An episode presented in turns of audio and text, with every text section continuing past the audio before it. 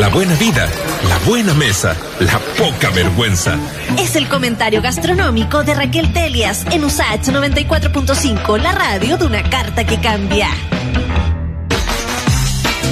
Así es, la tenemos de vuelta y le damos la bienvenida ya porque tiene un tema además eh, para, para hacernos como un poquito eco, no solo del Día Internacional del Pulpo, sino que de eh, quizás a mirarlo con eh, como con ojos más primaverales también, esto de lo más fresquito, las terrazas cóctel y tanto más eh, puede ser una buena manera de mirar este producto y cómo lo renueva nuestra querida Raquel Telias, a quien damos la bienvenida a nuestra crítica gastronómica, panelista, dueña de los miércoles en este espacio de Cena Viva. ¿Cómo estás Raquel?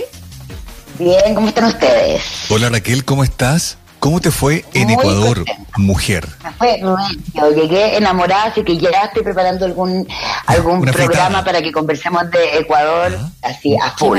Una fritada. Oye, cuéntanos un pues. poco, antes de saber y también ver cómo, cómo está ese país en términos gastronómicos. Siempre es bueno poder conocer más y saber si eventualmente hay ofertas que, que uno pueda conocer acá en, acá en Chile. Cuéntanos. Mira, a ver, bueno, fui a, fui a dos comidas que realizaron, que realizaron allá en el fondo entre restaurantes y invitando a cocineros latinoamericanos. Y hicieron una comida en Quito y otra en Guayaquil. Y ahí aprovechamos también de conocer un montón de la cocina manabí, que es la cocina en el fondo costera de, Ecuador, y, y, también a muchos jóvenes eh, cocineros, muchos nuevos restaurantes. Así que miren, yo, antes de que después me corten con todos mis datos de los pulpos y de mi adoración al pulpo. Oye, llegaste reclamando. Oye, encima, Oye, no, espérate, es que prometo, prometo, prometo de verdad, feliz. El próximo miércoles yo hablo así de Ecuador on fire y les cuento todo, les cuento qué comen, qué no comen. Oye, eh, muy breve. Trato hecho, pero, pero pregunta, ¿puede ser Ecuador mm. como un nuevo Perú en términos de, explosión así de gastronomía y de, y de mercado, de industria, o es mucho decir?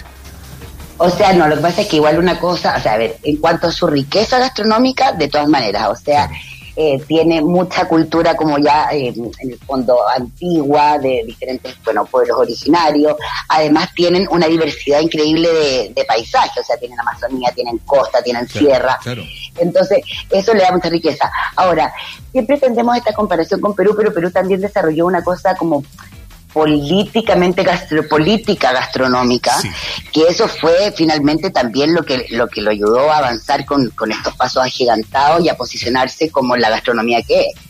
Entonces, mm. entonces claro, podría ser si es que si es que Ecuador se pone las pilas, como pero potencial hay, eh, eso, ya es lo importante. O sea, muchísimo. Yo la verdad no conocía Ecuador y me llevé una sorpresa, pero me caí para atrás con la riqueza, además con la calidez de la gente, con lo lindo de las ciudades, todo.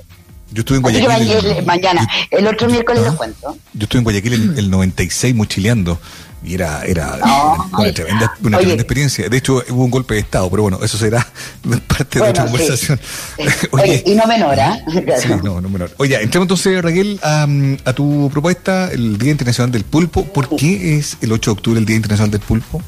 O sea, mira, igual esto tú sabes que, que en el fondo todo esto, eh, hay un montón de días internacionales y todo eso, y en el fondo, bueno, básicamente son acuerdos que los, los eh, casi siempre en el fondo promulgados o eh, nacidos de intenciones de tanto puede ser centros de investigación como en el caso de eh, lo que pasó con el pulpo, que centros de investigación de la especie en el fondo decretaron esta eh, este día que después se logró hacer internacional y que si bien todavía no goza de mucha eh, como fama o por lo menos también reconocimiento como por, por estos lados, eh, sí vale la pena como para en el fondo, bueno, alabar por supuesto también al, animal y a la especie, pero a la vez también bueno, tener, o sea, tener bastante ojos con esto, porque Chile es un país que bueno, que tiene mucho pulpo. En realidad el pulpo anda en todos lados, está en todos los océanos y todo eso, por supuesto tienen distintas características eh, de tamaño, de, de, firmeza, de obviamente de especies. Se cree que hay, o sea, se cree que hay miles de, tipos de variedades en el fondo de de pulpo se conocen alrededor de solamente 300, porque además el pulpo eh, puede andar muy, muy, muy, muy, muy profundo, o sea, que se lleva 40.000 metros de profundidad, como también puede andar a 1000. Entonces es bien, y además tiene la capacidad de camuflaje casi mayor de, del reino animal. Entonces es como bien, bueno, curioso y todos sabemos además lo que pasó con esta serie, ¿verdad? Esta serie, perdón, este documental, eh, Mi Maestro el Pulpo, que básicamente nos mostró, o sea, eh, en nuestra cara la, la, lo complejo y lo brillante que también es este animal, ¿no? Claro. Oye, sí, es bien impactante como lo que lo que produjo a nivel mundial este este documental y bueno que, que después ganara el Oscar y tanto más, ¿no? Pero eh, efectivamente es un es un eh, un molusco que está, eh, como tú decías, en todas partes, pero depende de cada parte también cómo se trata, cuánto es eh, apetecido o no, cómo se prepara también. Y yo no sé, eh, quizás tú ahí nos puedes ayudar, si efectivamente ha habido como una constancia en una preparación realmente... sabrosa, rica de, del pulpo acá en, nuestro país, o si ahora estamos tomando quizás más, más esa mano. Mira, a ver, eh, en mi fondo también nosotros, a ver, hablándolo desde Santiago, por supuesto, es bastante como ya egocéntrico y egoísta con lo que en realidad pasa en los países que eran de, histórica extracción del pulpo, de manera artesanal, de manera, o sea, no sé, pues, desde siempre el norte ha comido pulpo. Eh, fresco, o sea, no fresco, pero en el fondo hervido, y, y, es algo que aparece, que aparecía en el fondo en ciertas, en ciertas pescas, cuando se iba a buscar eh, peces, ¿no? Entonces esto siempre ha estado ahí, y ahí se puede ligar a cocina chilena tanto como meterlo en empanada, como a eh, un chupe, o por supuesto cuando ya hablamos más del norte, donde la integración, ¿verdad?, con la cocina peruana es bastante mayor, entonces ya el ceviche pulpo es algo súper natural. Eh, o el mariscal para nosotros también. Mm. Ahora, lo que sí pasó, que fue un cambio importante hace ya unos 30 años, es que empezó a crecer la demanda del pulpo desde España. Entonces también, bueno, ahí también se empezó, por suerte, a, eh, a desarrollar un cultivo del, pulpo. El pulpo. El pulpo se adapta fácilmente, sobre todo el del norte, se adapta fácilmente al cautiverio, en el fondo, y de ahí a que se pueda tener áreas de manejo y también, en el fondo, cuidado de la especie. Eh, igual ahora quiero decir que nosotros en Chile eh, tenemos, bueno, es básicamente una extracción de pesca artesanal. Claro que ahí ya vamos a entrar a otros términos porque la, definición de pesca artesanal es bien rara en este país. Mm.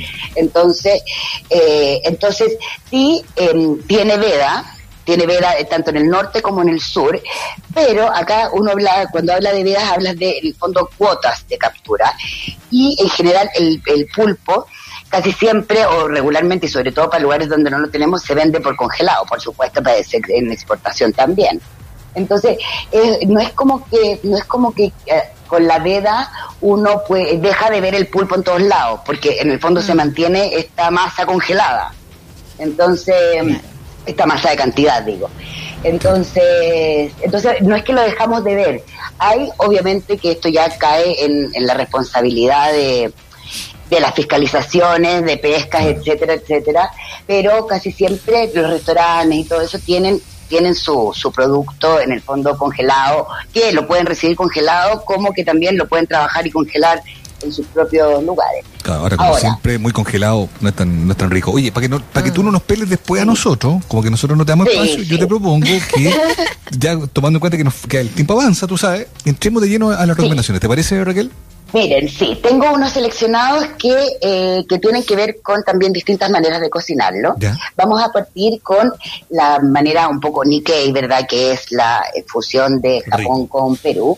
Y con un gran emprendimiento que eh, trajo a la luz Romina Traverso, que Romina Traverso eh, fue la, la, esposa de Ciro Watanabe, el gran mm. cocinero, ¿verdad? Peruano, que acá tuvo tanta relevancia y tanta en el fondo tanta entrega y generosidad también de sabores y recetas. Y él, bueno, había lanzado un libro que se llama En su salsa, y ahí da muchas recetas, Nikkei, de todas sus preparaciones, etcétera. Y la Romy ahora eh, revivió un poco estas recetas eh, en un también en, un, en una manera de, honrar también eh, bueno a Ciro y a, su cocina y lo prepara ahora en bueno tiene como ya 16 tipos de preparaciones entre las que hay tiradito eh, causa que ¿cómo se llama? Ostiones con salsa, con, eh, con mantequilla batayaki, etcétera. Entonces son varios como iconos de lo que enseñó también Ciro y lo que él tenía. Y dentro de esos hay uno que es el pulpo a la parrilla con salsa anticuchera, que es verdad la salsa más clásica de, mm. de parrilla que podríamos decir de, de Perú que mezcla esta verdad con esto como como eh, vinagre con con cómo se llama con ajo con ajipanca con toda esa cosa así como que te hace como un subidón a la cabeza al tiro. Y eso te llega en el fondo en ocho tentáculos ya cocido etcétera prehecho con la salsa adobándose, marinándose, y tú llegas y lo, lo, en el fondo lo pasáis después por la plancha y te explotas de sabor. Tiene otro, otra preparación que es el pulpo al olivo, ¿verdad? Que es también un clásico de la cocina eh, peruana. Acá viene con viene con todo al vacío con la mayonesa aparte, que es esta mayonesa, ¿verdad? Con de la aceituna negra o de botija. Y acá viene entonces los pulpos súper, súper elegante como están, así como bien súper eh, rico, el, el, el, el, la cocida perfecta, o sea, en el fondo la firmeza o no de la carne eh, el tamaño es muy bonito, es súper así como sexy y te dura, bueno, dos o tres días en la, en la, en el refri y si no después, bueno, lo querés congelar, la mayonesa no se va a congelar, pero lo puedes congelar también, sale muy bien una vez de eso. Y tiene otras, otras causitas, que verdad esta base de papa amarilla con maíz amarillo, eh, con tartar de pulpo que viene así como ya montado, eso no viene al vacío, sino que es una cajita con las seis causas montado con la mayo, con el togarashi, ¿verdad? Que es este... Que cada una este con el toque distinto, me encanta lo que estamos lo que estamos viendo también y que ustedes pueden eh, seguir a través de arroba Romy Traverso. En su salsa es el proyecto. En su salsa y se pide desde en su salsa, o sea, en su salsa.cl, ahí tienen delivery, es de como un día para otro, mejor si son dos, también tiene unas degustaciones increíbles que ella lleva toda la casa y mm, y nada, o sea, la verdad es que yo aplaudo a la Romy, me encanta, me encantó el otro día que probé sus cosas y la verdad es que encuentro que el producto llega, pero así, impecable. Así que bravísimo. Oye, bueno, entonces. sí, si nos vamos después como un poquito a lo que recién hablábamos también, que esta, eh, esta demanda que hubo de España, porque en España básicamente también, bueno, tienen este plato mundialmente conocido como el pulpo a la gallega, ¿verdad? Pero además igual en, el Mediterráneo, ya sea España, Italia, Grecia, siempre lo han tenido como con la salsa provenzal, qué sé yo, entonces esas, como maravillas yo creo que lo llegaron bien, yo creo que es como las recetas que más se instalaron en, en, el, en el comer nacional o de restaurantes, etcétera, porque igual el pulpo, si uno piensa, hace qué sé yo, unos tres años para atrás, eh, como que empezó a ser el comodín de las cartas así de restaurantes no necesariamente tan caros, o sea, eh, no sé, pues también de la mano de, lo, de, lo, de muchos restaurantes peruanos, ¿verdad? Ya sea como mm. con el arroz salteado o con, la, con lo mismo que estábamos comentando del olivo, el ceviche, etcétera. Entonces, también de la mano, ¿verdad?, de los, de los japonés.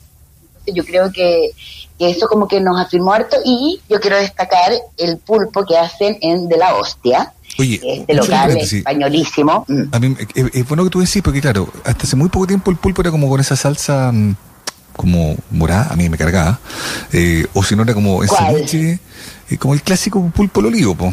a mí como que no... Ay, exquisito, es mi favorito. digo, no digo, no digo, solo quiero reforzar el punto de que hasta hace muy poco tiempo era como la, la, la única preparación, o la única, bien digo, la única preparación con que tú encontrás pulpo en algún lugar durante hace unos 10 años, ¿no?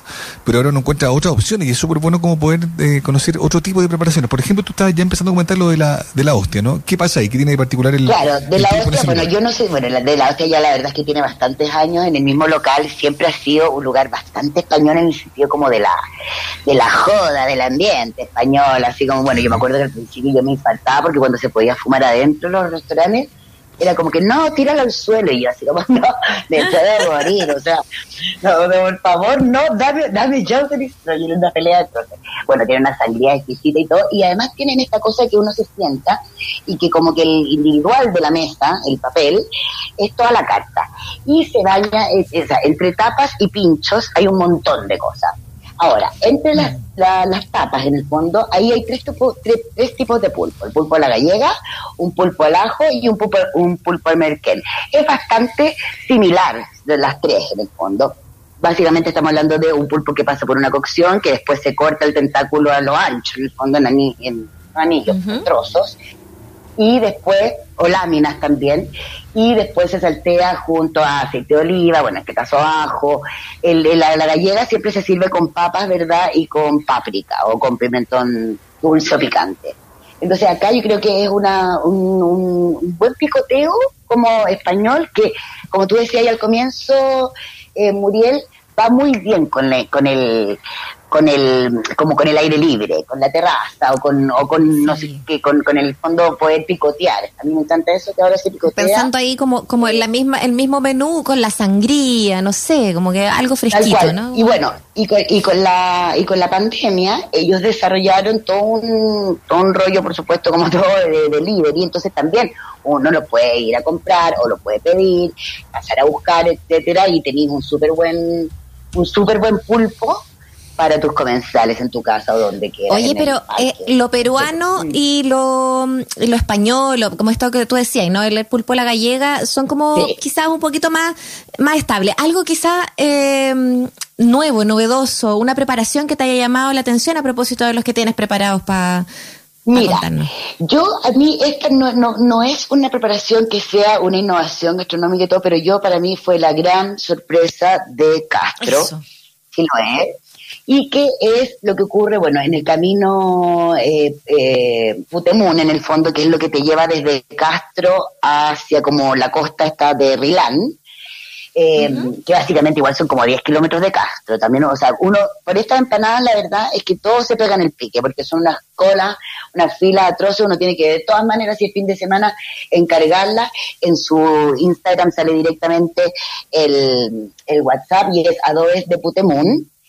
Y yo ahí de repente veo, ah, ya, empanada de pulpo. Bueno, corte una empanadaza.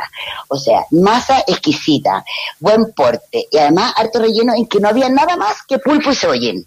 O sea, era realmente exquisita, exquisita. Yo me acuerdo que yo la primera vez que la probé, de verdad, así como que me comí dos, me llevé otra, así como ya, pero como, no, exquisito. Bueno, y de, y de paso ahí también hacen una empanada de cochayuyo, pero impecable. Bueno, ellos son bastante famosos por allá. Adobes de Putemún. Qué buen dato te tiraste, a mí que me gusta mucho estilo E. Oye, pero es que te juro, el que vaya, no se lo pierda. Es tan sagrado como comerse una ostra, o sea de verdad.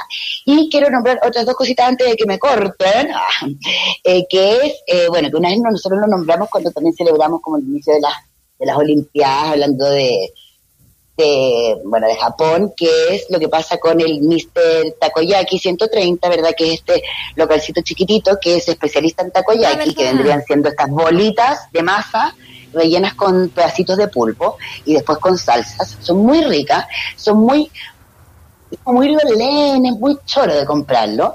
Y además, bueno, ellos están en, la calle Camin, o en la calle Brasil, perdón, en la calle Brasil, y, eh, pero ahora también ya entraron a la plataforma con Justo, entonces pueden repartir a toda la, a gran parte de Santiago, en el fondo. Y eh, bueno, tienen también es súper bueno los precios, tienen, tienen promociones de como de 24 bolitas, em, y, o sea, y bueno, y, llegan a todos lados. Ahora, es de mm. martes a sábado y desde las 5 de la tarde hasta las 10 de la noche. Así que para que ahí vayan pidiendo un poco antes. Y como último, bueno, Bahía Salado, que siempre ha sido un lugar excelente de materia prima marina. Ellos tienen siempre, y queda Manuel Montt, ¿verdad? Ellos siempre tienen bueno, además de increíbles erizos, pero ya vamos a empezar a ver erizo, entonces ya no hay, eh, tienen pulpo hervido súper a punto, cortado en trozos, súper a punto para llegar y ah, uno puede saltearlo con ajo, con perejil, ponerle la mayonesa que le guste a Mauricio y todas esas cosas. Me encantó. Oye, estaba viendo que en esa del Sur hay una de Navajuela, eh, centolla, ah, queso. ¿Qué onda? Te pasa. Ya, pero es que yo, mira, yo, sí, yo, por supuesto, bravo y de todas maneras me la comería, pero yo siento que cuando hablamos de mar, es un pecado meterle queso.